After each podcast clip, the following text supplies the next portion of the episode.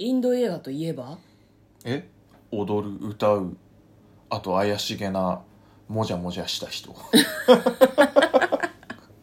ほぼ一緒です。はい。こんばんは、嫁です。向こうです。トレーラードドライビングはい、始まりました。トレーラードライビング。この番組は映画の予告編を見た嫁と婿の夫婦が内容を妄想して、あまり知識がないのに二人でごちゃごちゃいろいろお話をしていく番組となっております。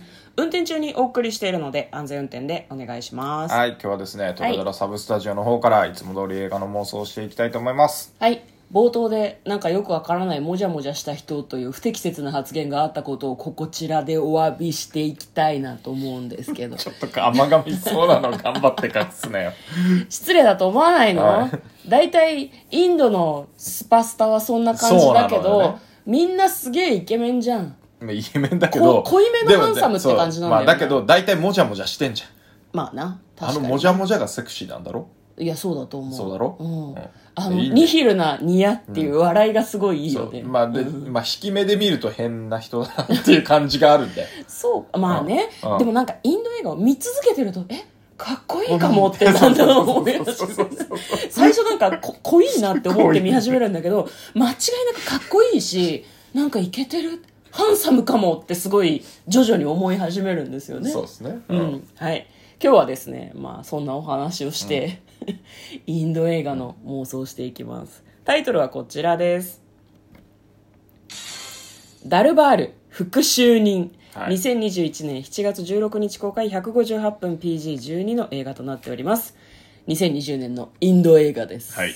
はい。前回のね「プロミシング・ヤング・ウーマン」に続いてね、復讐つながりという感じですね。ああなるほどはい。ね、好きですね。そうリベンジものでございます。はい、もう一本復讐ものがあればうん、個人的トレーラードライビング復讐もの三部作みたいに三部作になるけどまあそうそうあの復讐ものがギュッてしてるわけじゃないので。探せばある、はい。探せばある。じゃあ次行こう。はい。はい。でまずはですね予告編の方復習して内容の方妄想していきたいと思います。主演はですねラジニカーントさん。スーパースターラジニカーントって出てました、うんすごいね。なんかねこう警察官みたいなんだけどどうやらこう冒頭部分を見ているとね予告編の冒頭部分を見ているとそのすごい大悪党に対してうんうん。死刑を行っていく人なんですよね、あなるほど。死刑の死が私の死ね、はいはいはい。個人的にこう復讐を遂げていくタイプの人らしいんですよね。で長官は恐ろしい人だっていうふうに言われてるんだけどなんか鬼長官？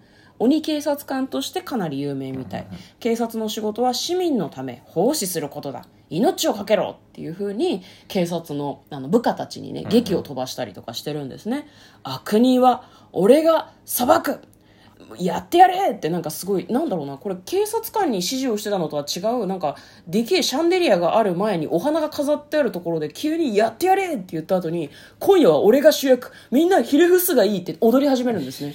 あの期待してるやつ。はい。私たちがあのインド映画に期待してるやつが行われるんですけど、まあ、そこに美女が出てきたりとかするんですけどこれが多分警察庁長官の娘さんなんじゃないかなって個人的には思うんですけどどうなんですかね。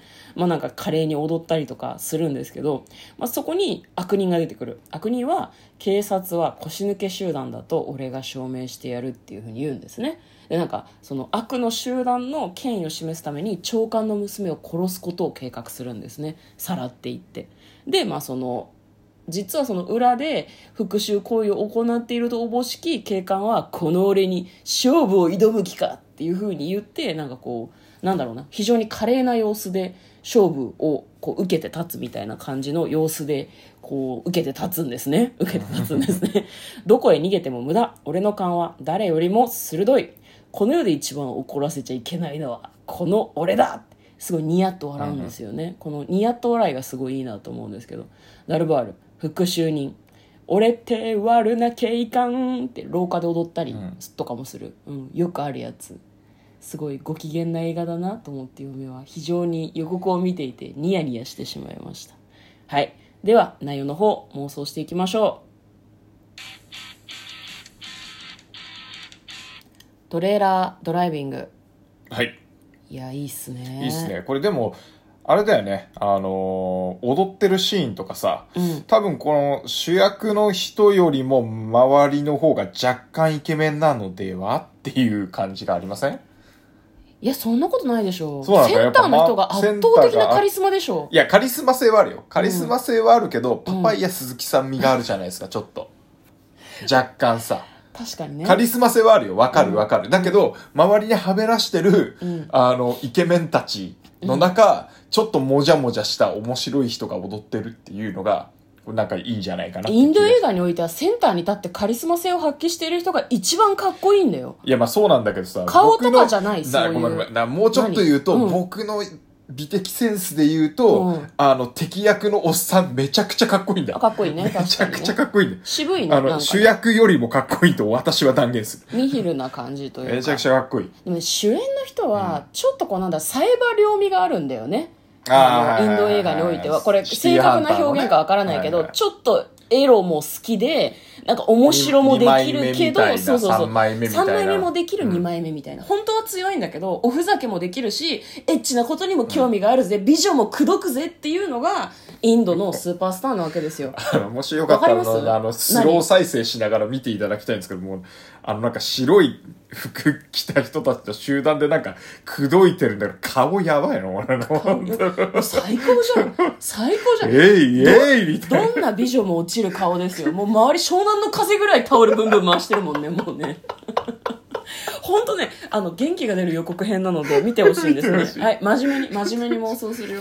なんか、嫁はさ、さっきさ、予告を見ていて、もともと復讐するタイプの警官なのかなと思ったんだけど、多分、悪党と対決する前は、こういう死刑行為をする警官ではなかったんじゃないかなと思うんだよね。うんまあね。普通にただ厳しくて正しいことをしたいって思う警察官だったんだけど、うん。多分悪党に一回仲間を殺されるのかわかんないけど、うん。なんかされるんだと思うんだよね。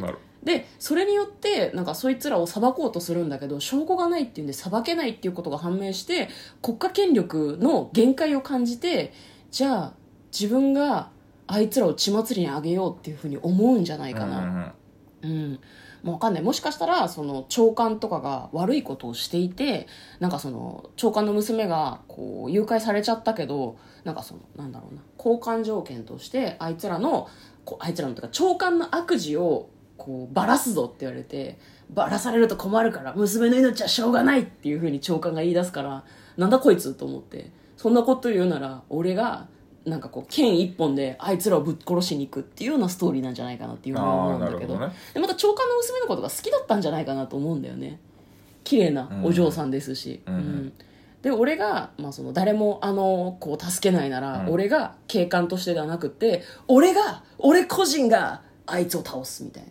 はいはいは感じになるんじゃないかなと思うんだけい。ど。なるほどね。うん、これでもあの、なんか、だから制服着てる警官モードは結構前半なんじゃないか、浮かれてるのは。いやそうだと思うそうだってと思う。いう感じだよね、うん。後半のこのバイオレンスな感じは、うんなんかすげえかっこいいアクションとニヒルな笑いとともにやってほしいですね。ね、今回そうその PG12 だから結構ね血が流れるのではないかなと思うんだよね。そんなにえげつない殺戮シーンはないだろうけど、うん、もうなんか途中完全に座頭市みたいになってるし。ねそうそう。だから周りに敵がいてくるくるくるって回ると逆手の剣とね。倒れるみたいな。そうそうそう。かっこいいね。ニヒルっぽい笑い浮かべてるんだけどね、うん。あのなんか完全に3枚目なんだよねちょっとなんかねなんだろうな。強強靭と紙一重みたいなとこそうそうそうろもあるんですけそうそうどだからうん。全員仕切ってきちっとやってて、あのうん。イケイケどんどんのえっ、と警察官の？それは前半部分なんでしょトップがうねきっとね。前半部分で、後半あの娘さんをさらわれて、うん。あの助けられなくて、うん。あの地位も失墜して、うん。あの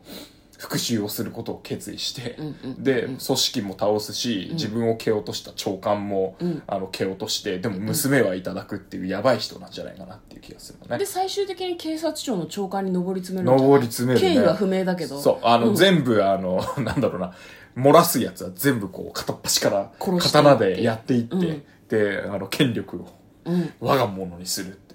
で最後2でね復讐されてほしいですね まだもう一回ね。なんで？いやわかんない。なんか今長官になるみたいな話をしたけど、逆に警察をスパッと辞めてアサシンとして活躍していくっていうのもかっこいいと思うけどね。あーそれもありかもしれないですね。うん。この人めちゃめちゃ目立つから、何しろカリスマだからそうだね。歌って踊っちゃうしクソ目立つから 暗殺者は無理なんじゃないと思うけどでもインド映画だからはい。あありだと思います、そういうの。